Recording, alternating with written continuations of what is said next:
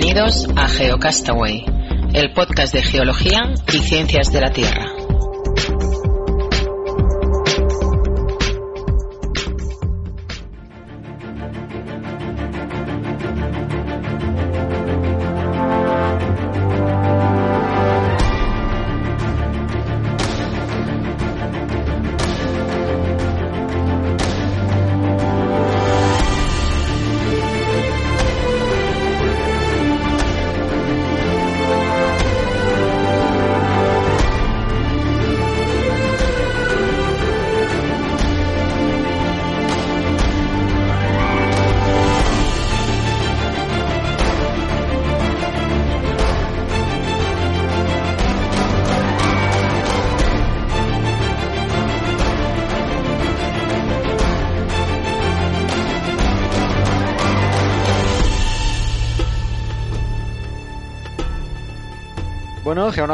Del mundo, estamos en agosto y no podíamos dejar de grabar. En esta ocasión eh, tenemos una charla, entrevista, más va a ser una charla con un geólogo, con un compañero, con un amigo que se llama Alex Ribó. Él es doctor en geología por la Universidad de, Barcelona y actualmente está trabajando en el Instituto Nacional de Salud de aquí del, del Salvador y bueno, le agradezco mucho que, esté con nosotros para charlar de un par de temas en los que ha estado trabajando. ¿Qué tal, Alex? ¿Cómo estás?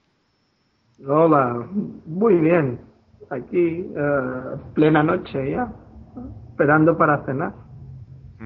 Las 8 en El Salvador, las 4 de la madrugada en España.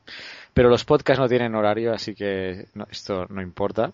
Acabas de llegar de México, que has estado por temas de turísticos, ¿no? Esta semana de agosto. Sí, ha sido puro turismo, vacaciones. Ha sido puro turismo, pero anteriormente ya habías estado en, en México eh, haciendo un estudio, un diagnóstico, un análisis, ya nos vas a contar sobre una mina que se llama 14, entiendo. Y bueno, este es un poco el primero de los temas que vamos a estar hablando contigo, como cómo surge este proyecto en el que te involucraste acerca de esta minería y una segunda parte que quizás salga lo hagamos partido, ¿no? Este programa salga en dos ediciones. Una segunda parte que hablaremos sobre tu trabajo actual en el Instituto Nacional de Salud, que bueno, yo conozco un poco lo que has hecho porque ya hemos hablado y me parece muy interesante con el tema de contaminación de suelos y de aguas, de agua subterránea. Pero esto será en la segunda parte. Así que, bueno, me gustaría enfocarme primero en esta caracterización, bueno, ahora lo vas a decir tú cómo lo podríamos denominar. ¿Qué hiciste en la mina 14? ¿Se llaman así la mina o 14 es un distrito? Cuéntanos. el, pueblo se llama Real de 14. Es bueno, es una población que está en la Sierra de 14, que esto está en el estado de San Luis del Potosí, eh, de México. Bueno, si quieres, cuento un poco al principio cómo entré en, esta, en este proyecto, ¿no? Cuéntanos, cuéntanos. yo intuyo que es algo, que ver con tema ambiental, ¿no? Está una minería involucrada por el medio. Cuéntanos. Bueno, a ver, realmente el proyecto este es que yo doy un poco de asesoramiento geológico al Frente de Defensa de Wirikuta. ¿no? El Frente de Defensa de Wirikuta es un frente popular, ¿no? Una mesa popular que ha levantado para um, luchar entre comillas, ¿no? De forma pacífica y de forma um, de forma tranquila, pero constante contra la reapertura de, minas en la Sierra de 14. en la Sierra de 14 es una zona mm, que desde siempre ha habido minería, desde que empezó la colonización española allí ha habido minería y bueno, realmente el estado San Luis del Potosí se llama San Luis del Potosí porque haciendo referencia al Potosí, a las famosas minas del Potosí de Sudamérica, ¿no? Que, son muy ricas en, metales preciosos, ¿no? Pues en la Sierra de 14 lo que es muy rica en, en plata y también en otros metales, ¿no? Entonces, eh, realmente yo fui, todo empezó porque yo fui de, a viaje a Cuba con mi madre y allí por, lo, por casualidad, en, un hotelito allí en la playa, pues conocí a un, abogado ambientalista italiano que estuvimos hablando de cosas de cooperación, porque yo el año pasado trabajaba en cooperación. Y bueno, terminó saliendo el tema de que él colaboraba con el Frente de Defensa de Wirikuta y que necesitaban a alguien técnico eh, en temas de geología para asesorarlos. ¿no? El Frente de Defensa de Wirikuta eh, realmente es un frente popular, pero esta gente han ido buscando expertos en cada tema, ¿no? En medio ambiente, en, temas legales, etcétera, etcétera, y necesitaban uno en geología. Y por lo que parece, allí en la zona, los geólogos locales, pues, no querían inmiscuirse en el tema, por, supongo por, por algunas razones eh, particulares, ¿no? Entonces, bueno, yo dije que que bueno, nunca lo había hecho, realmente yo no soy experto en minería, nunca había trabajado en esto, pero que temas de geología básica sí que les podía ayudar, ¿no? Realmente, em, ¿de dónde viene el frente? ¿Por qué se llama Frente de Defensa de Wirikuta? Wirikuta es una de las comunidades indígenas más grandes de Norteamérica, ¿no? El pueblo Wirikuta es un pueblo indígena de, que vive sobre todo en la zona del desierto de Chihuahua y casi van desde la costa, su, su región, casi va desde la costa atlántica al Pacífico, ¿no? Entonces esta población, esta comunidad, han conservado muy sus eh, sus costumbres ancestrales, ¿no? Las costumbres precolombinas. Es un pueblo muy hermético, realmente hablan su propio idioma um, y, y, no son, o sea, y muchos no son ni cristianos, no, no conservan su propia religión, ¿no? Entonces, bueno, para ellos la Sierra de 14 es uno de los sitios sagrados, ¿vale? Uno de los sitios sagrados para su religión y es un sitio de peregrinaje, ¿no? Como para los europeos de Santiago de Compostela, pues para este pueblo, que es una comunidad bastante extensa, es la Sierra de 14 y van pues, una vez al año, peregrinación allí y hacen pues sus sus eh, ceremonias.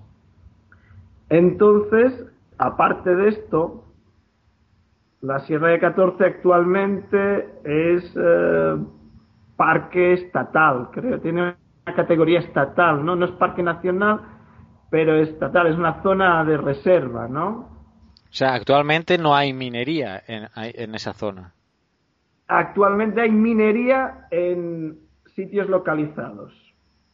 Realmente la minería de Sierra de 14, como he dicho, empezó siglo XVII y em, gran parte de la minería eh, terminó en a, principios de la década de los 90 del siglo XX.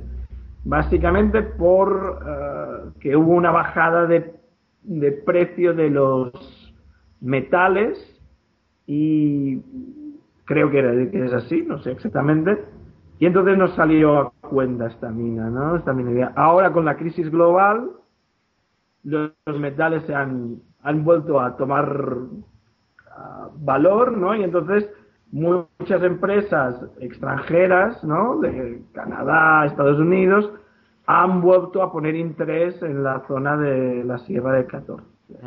Y han pedido concesionar lugares para explotar y de ahí la sensibilidad local para hacer frente a eso.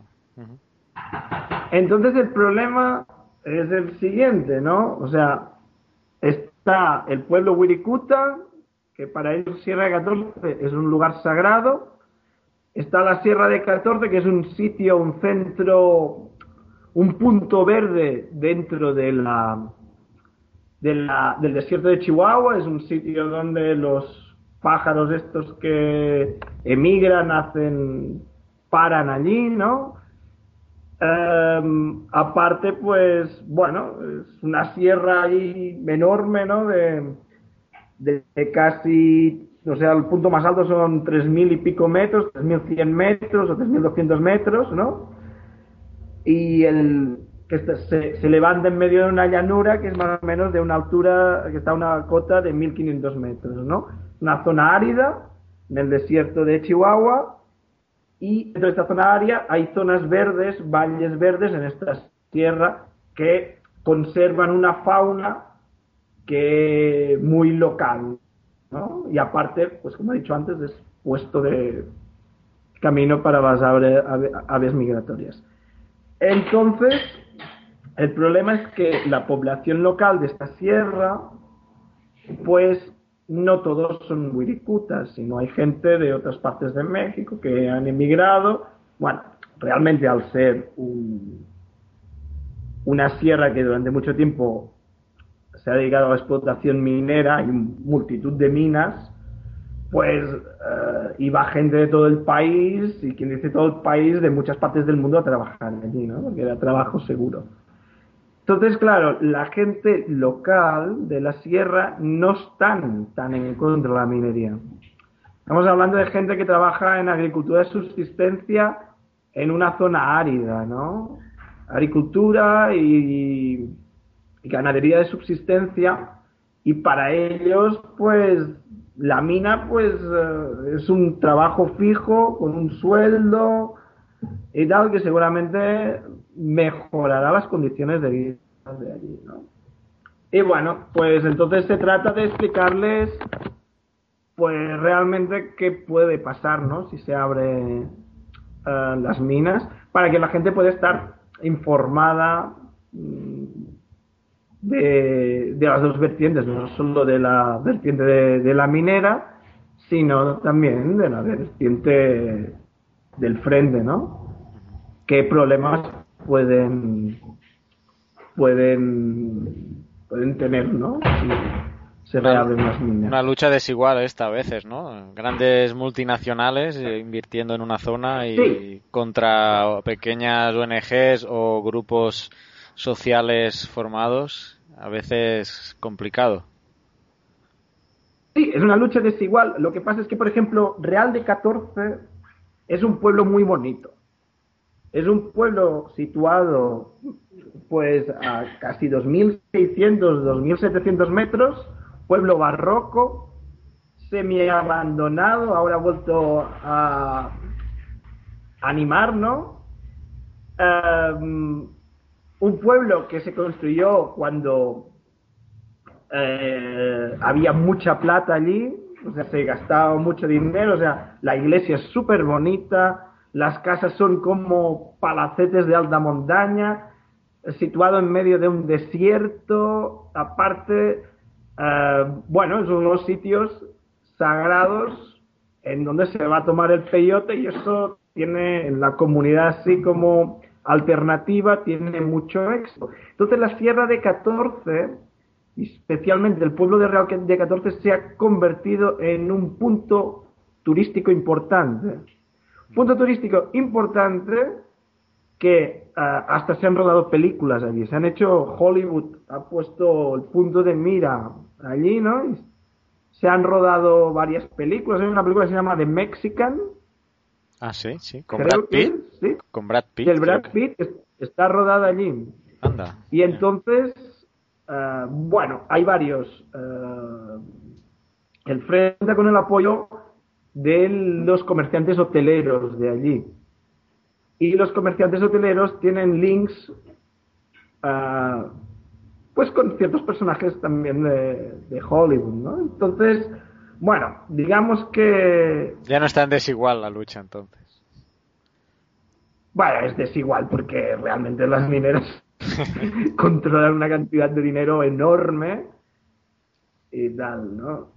Y el tema es que, bueno, el problema es que... Y no hablan de minería, perdona, y no hablan de minería verde allí. Eh, bueno, aquí en El Salvador... Sí, sí, hablan de minería verde. Lo, mm. lo, que pasa es que la gente de la comunidad, de las comunidades de alta montaña de allí, realmente no son gente con...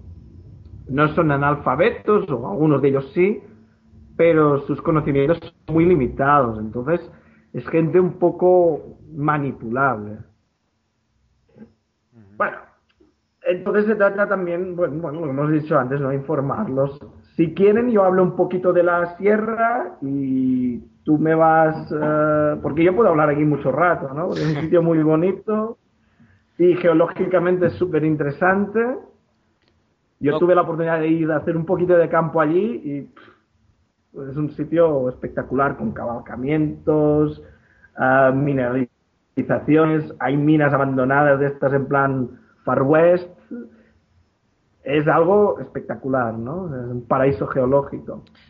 una pregunta, ¿las minas abandonadas eh, son realmente abandonadas o hay eh, artes, o sea, hay explotación artesanal ilegal entre comillas?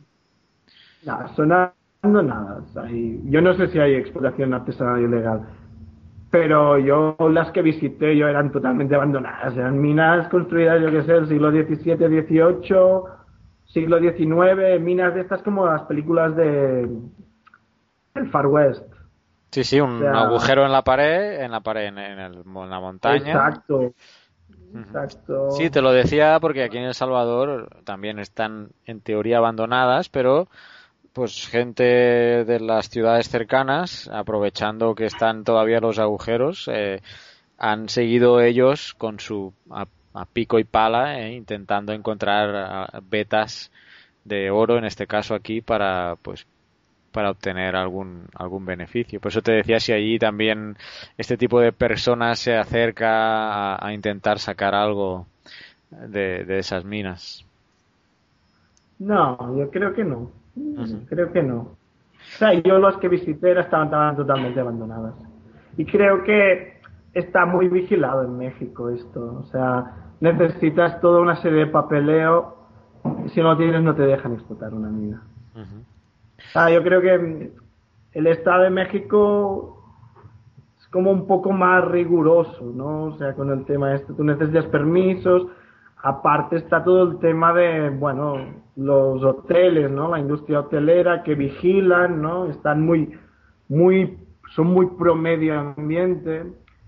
Entonces, bueno, el tema es un poco esto. Muy bien.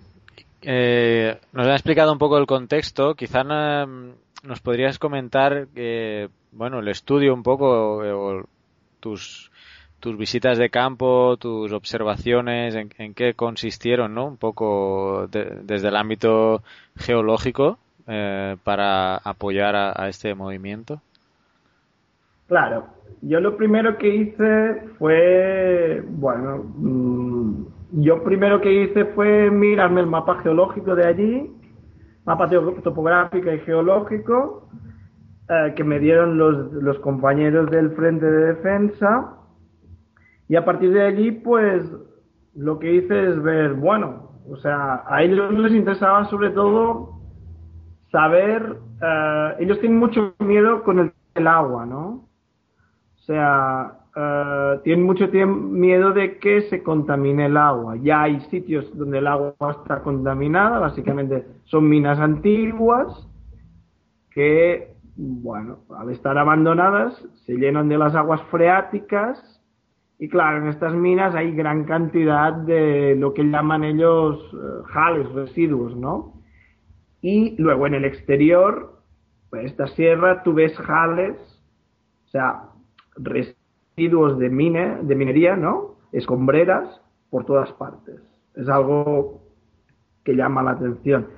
Entonces ellos lo que tenían mucho miedo es eh, ver, ellos tienen unos planos previos del proyecto de explotación minera eh, que se va a hacer y este proyecto lo que hacen, lo que ellos proponen es construir un gran túnel, ¿no?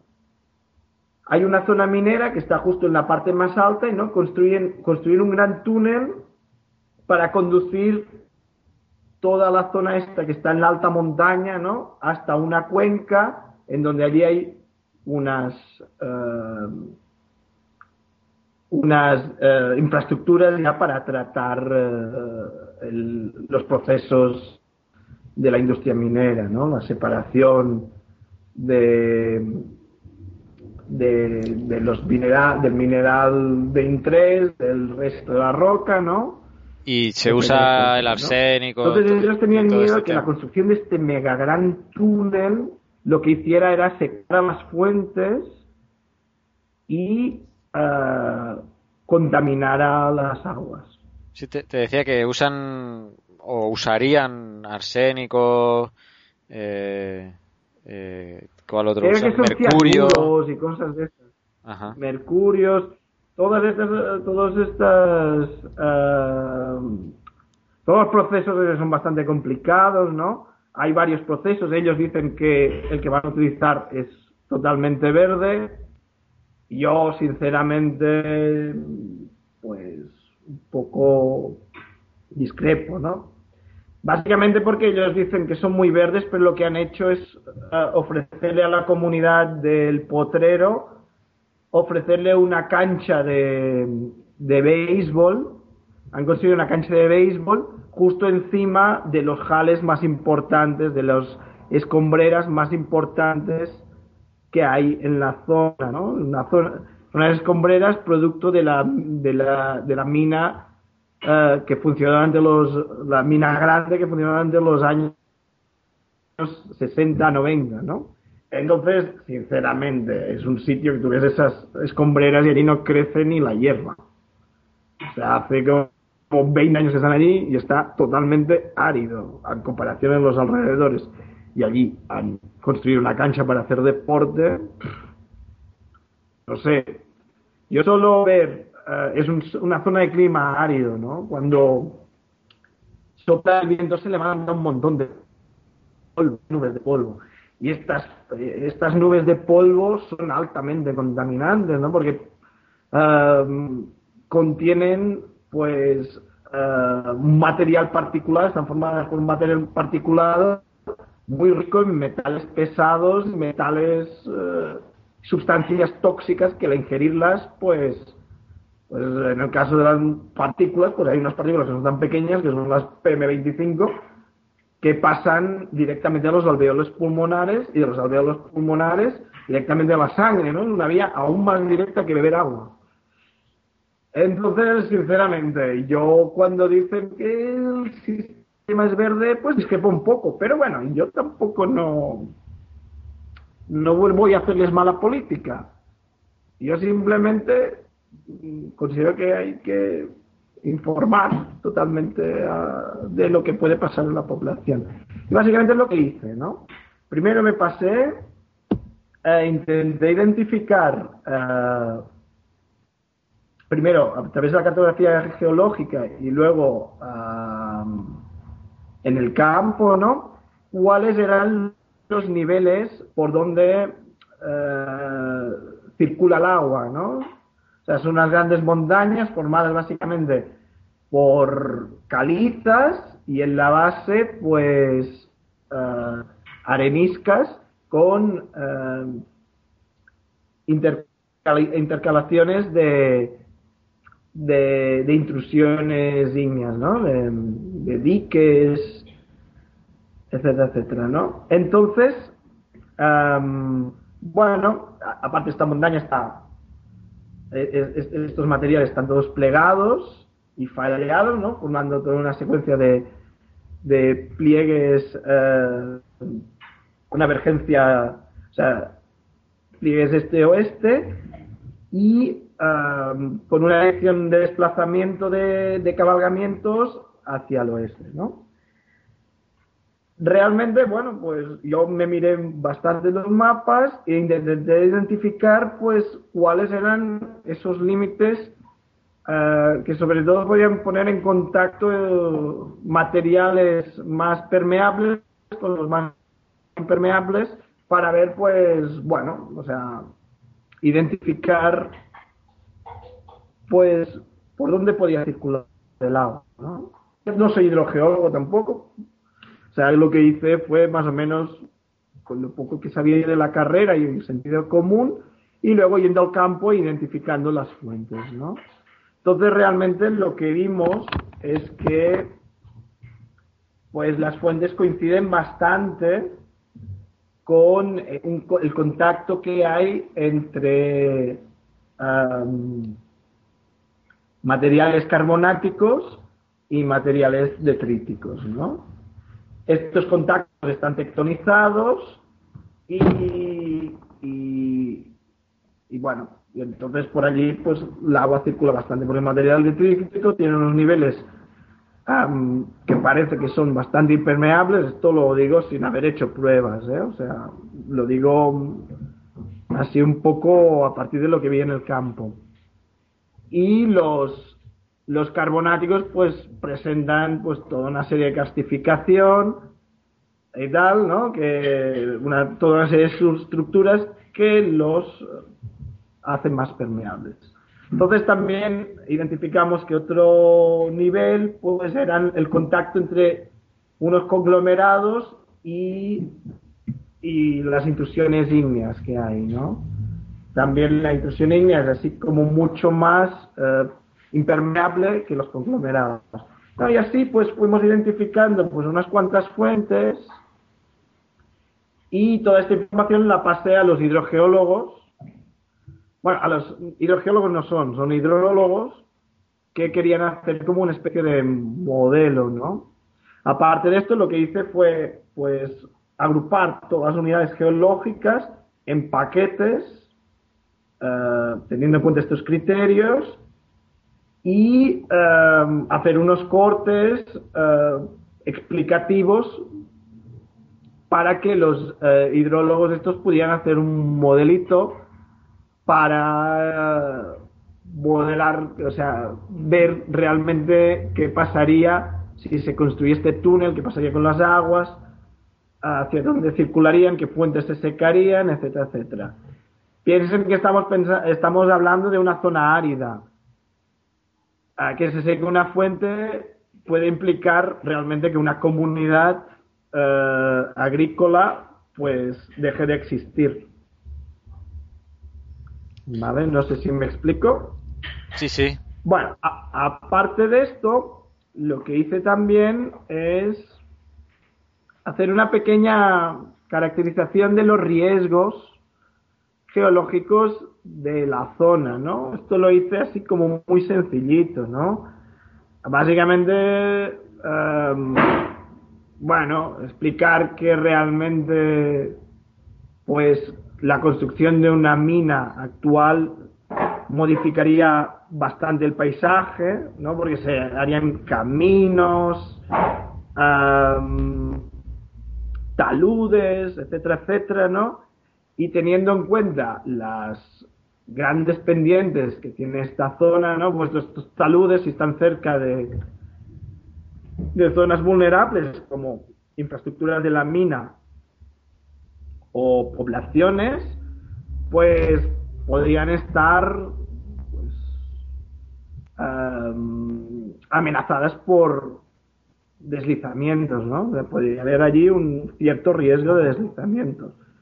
Nosotros estamos hablando de una zona árida que llueve pocas veces al año, cuando llueve lo hace eh, torrencialmente, haciendo pues inundaciones de estas flash floods, creo que se llaman. O sea, avenidas rápidas. avenidas rápidas, sí, y, y si tenemos un talud, pues sin nada de protección, si no, sin ninguna cohesión, etcétera, etcétera, esto puede provocar un deslizamientos importantes. Luego también miré, pues, un poco, pues, la peligrosidad sísmica, ¿no? O sea, realmente esta zona no es sísmica, pero, o sea, las, en las fallas, sobre todo las fallas situadas en la vertiente oeste, allí han habido terremotitos pequeñitos, bueno, terremotos pequeñitos no, o sea, de, de una cierta magnitud, me parece que son magnitud 4, 4 o 5 en el pasado. Bueno, en el pasado, en los últimos 20, 30 años, y realmente estos terremotitos se alinean exactamente en un frente, en una falla normal que separa como si la cuenca que hay al, oeste de la sierra, ¿no? Esta sierra está así como levantada, bueno. Y bueno, realmente identificar, decir que es una zona no sísmica, no es verdad, o sea, hay unos terremotitos y esos terremotitos, aunque realmente no pueden crear grandes daños, ¿no? Porque la zona es tampoco no hay, está tan no está tan poblada. Sí lo que pueden hacer es hacer desencadenar, ¿no? Ser desencadenantes de, deslizamientos en zonas de, de taludes, sobre todo de taludes antrópicos, ¿no? Por lo que, básicamente, pues, la gente tenga en cuenta esto, ¿no? Y, bueno, no sé si querías... Y básicamente, y luego... Vale, ahora, ahora termino, yo tengo que explicar lo más importante. Es básicamente avisarles de todos los problemas que comporta la explotación de metales. Eh, de metales, ¿no? O sea, los metales, eh, la plata no va sola, va asociada a plomo y a otros metales, plomo, cobre, y realmente pues estos metales, aunque digan que es minería verde, pues pasan al agua, pasan al aire, ¿no? Con el agua, pues mm, el agua la utilizan para, para el ganado y el aire, pues, bueno, todos sabemos que el material en suspensión puede viajar miles de kilómetros, ¿no? O sea, realmente afectar a todo el mundo. Estos metales pesados pues pueden producir, o sea, actualmente ya hay un montón, ¿no? Porque hay un montón de jales, los jales son materiales eh, poco cohesivos, muy ricos en metales pesados, y realmente cuando allí hay polvo, ya son ya es un polvo rico, ¿no? ¿Y se, ha detectado una incidencia de enfermedades eh, focalizada? ¿O? se ha estudiado La verdad es que han, estado trabajando, están trabajando los de la Universidad de San Luis del Potosí, que tienen uno de los laboratorios más importantes de Latinoamérica en temas de, de contaminación. Han estado trabajando en, en, Matehuala, en Matehuala es una ciudad eh, allí al lado, a la vertiente este de la sierra, y bueno, se han hecho trabajos de contaminación y creo que se está han empezado a niveles de metales pesados en sangre tal. Realmente estudios extensos no se han, no se han hecho, pero en la última decena de años han empezado a moverse a hacer trabajos de estos, porque realmente es un sitio que invita un poco a la experimentación, ¿no? mucho para, para, para investigar sobre el tema de contaminación. Una zona de 300, años de minería. Actualmente, pues hay, hay varias zonas agrícolas, árida, pues lo están mirando, se está mirando. Hay varios papers que están trabajando en esto. Muy bien. Llevamos un poquito más de media hora, tampoco quería alargarme demasiado, eh, más que vamos a tener una segunda parte donde vamos a tratar temas de contaminación de agua. Eh, la pregunta del millón, quizá para terminar, es: eh, ¿crees que acabarán ah, explotando esa zona? ¿Qué percepción tuviste? realmente, mm, mira, las, minería, las, las minorías, la minoría wirikuta parece que es una minoría que se la tiene en cuenta en México. O sea, una minoría con peso, ¿no? El, el, frente cuenta con un montón de gente que trabaja con ellos, gente de la UNAM, abogados, gente que se mueve, ¿no? Yo vi una mesa que aparte de gente de ONGs y gente de la comunidad, lo que vi allí es mucho mucha gente técnica, ¿no? Estaban con ellos. Y luego, eh, al ser un parque mm, a nivel estatal, pues, a ver, estamos hablando ya de una zona que está protegida. O sea, un estado, o sea, México está dividido en estados, ¿no? Los estados son un organismo importante, ¿no? Dentro del gobierno de México, es un estado, un país federal, ¿no? Entonces, eh, bueno, lo que quieren hacer es pasarlo a nivel nacional, ¿no? A reserva nacional. Creo que la zona también, eh, la, sierra también es, creo que, ¿cómo se llama? las reservas estas a nivel global, ¿no? De que UNESCO, ¿no? Que es el organismo que dice cuáles son las reservas. Se va de la biosfera o algo así. Sí, creo que están hablando para hacer la reserva de biosfera. Sé que los de la UNESCO han visitado varias veces la zona. Y luego, pues ahora la cosa estaba como un poco parada porque hubieron elecciones justo antes de Navidad, ¿no? Y ha cambiado el presidente. Entonces estaban viendo a ver qué es lo que pasaba. No es fácil que reabran, pero tampoco es difícil. Porque el problema es que también cuentan con soporte local las mineras, ¿no? Cuentan con alcaldes de, algunos pueblos, los pueblos no turísticos, ¿no? Y con gente de la comunidad que ellos ven la minería como una fuente de riqueza para ellos, ¿no? Entonces, bueno, pues ya veremos qué es lo que pasa, pero como en algunos otros sitios tú ves que está cantado que la minera gane, aquí yo creo que lo tienen un poco más complicado. Pero bueno, o sea, las mineras son gigantes y, y mueven mucho, ¿no? Entonces, a saber, esperemos que no. Bueno, eh, estaremos pendientes. Eh, Quisiera acabar con, bueno, he tenido oportunidad de ver tu, tu presentación, tu PowerPoint, que muy amablemente me has enviado y me gusta mucho la última frase que has puesto en la última diapositiva. Si, si no tienes problema la voy a leer. Dice así, la tierra no la heredamos de nuestros antepasados, la tomamos prestada de nuestros hijos. Entonces, bueno, creo que es una bonita frase para terminar pues esta charla y emplazarte a, otra a otro programa o otro día para que nos hables de, del tema de contaminación de aguas y de contaminación de suelos en, en la zona del Bajo Lempa aquí en El Salvador que has estado trabajando.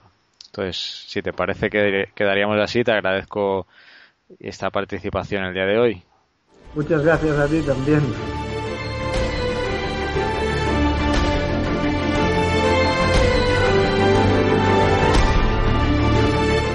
Envíanos tus comentarios, preguntas o sugerencias a geocastaway.gmail.com. Puedes escribirnos en nuestra web geocastaway.com. Búscanos en Facebook y en Twitter. Y escúchanos también a través de iTunes, Evox o Miro.